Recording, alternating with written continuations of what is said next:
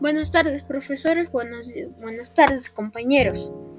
Hoy ven, les vengo a contar un microrelato titulado Buscándote.